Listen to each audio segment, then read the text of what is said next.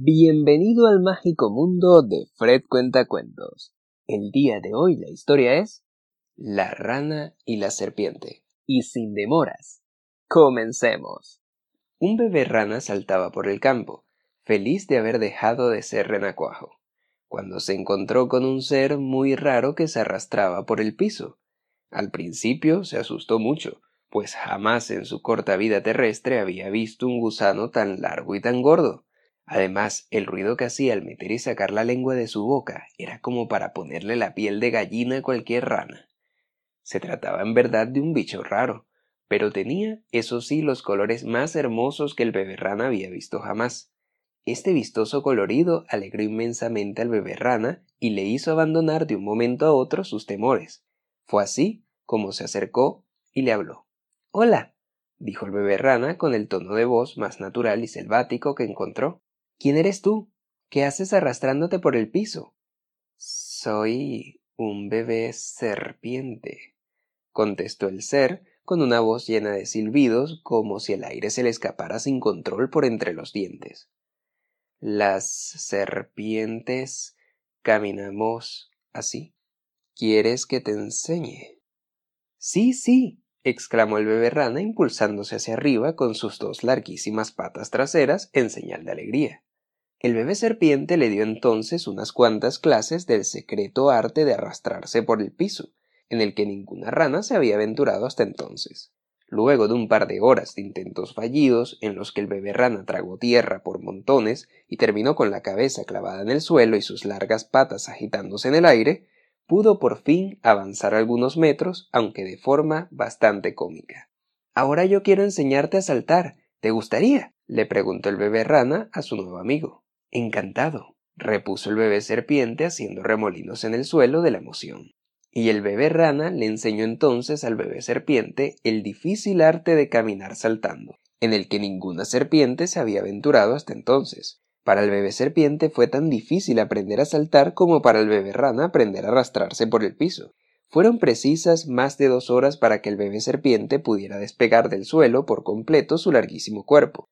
Al fin lo logró pero se veía tan gracioso cuando se elevaba y chapoteaba tan fuertemente entre el barro después de cada salto, que los dos amigos no podían menos que reírse a carcajadas. Así pasaron toda la mañana, divirtiéndose como enanos y burlándose amistosamente el uno del otro.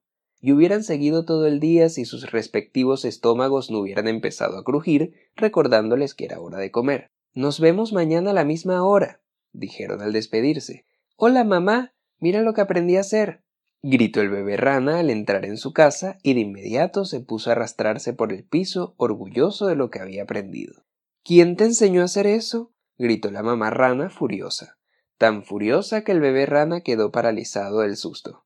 Un bebé serpiente de colores que conocí esta mañana, contestó atemorizado el bebé rana.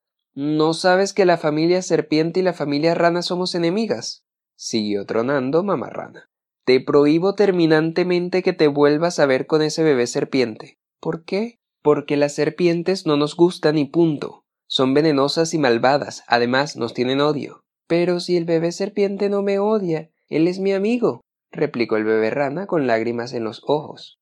No sabes lo que dices, y deja ya de quejarte, ¿está bien? El bebé rana no probó ni una sola de las deliciosas moscas que su mamá le tenía para el almuerzo, se le había quitado el hambre y no entendía por qué. Lo que pasaba era que estaba triste y no lo sabía. Cuando el bebé serpiente llegó a su casa, le ocurrió algo similar. ¿Quién te enseñó a saltar de esa manera tan ridícula? le preguntó su mamá, parándose en la cola de rabia. Un bebé rana graciosísimo que conocí esta mañana. Las ranas y las serpientes no pueden andar juntas. ¡Qué vergüenza!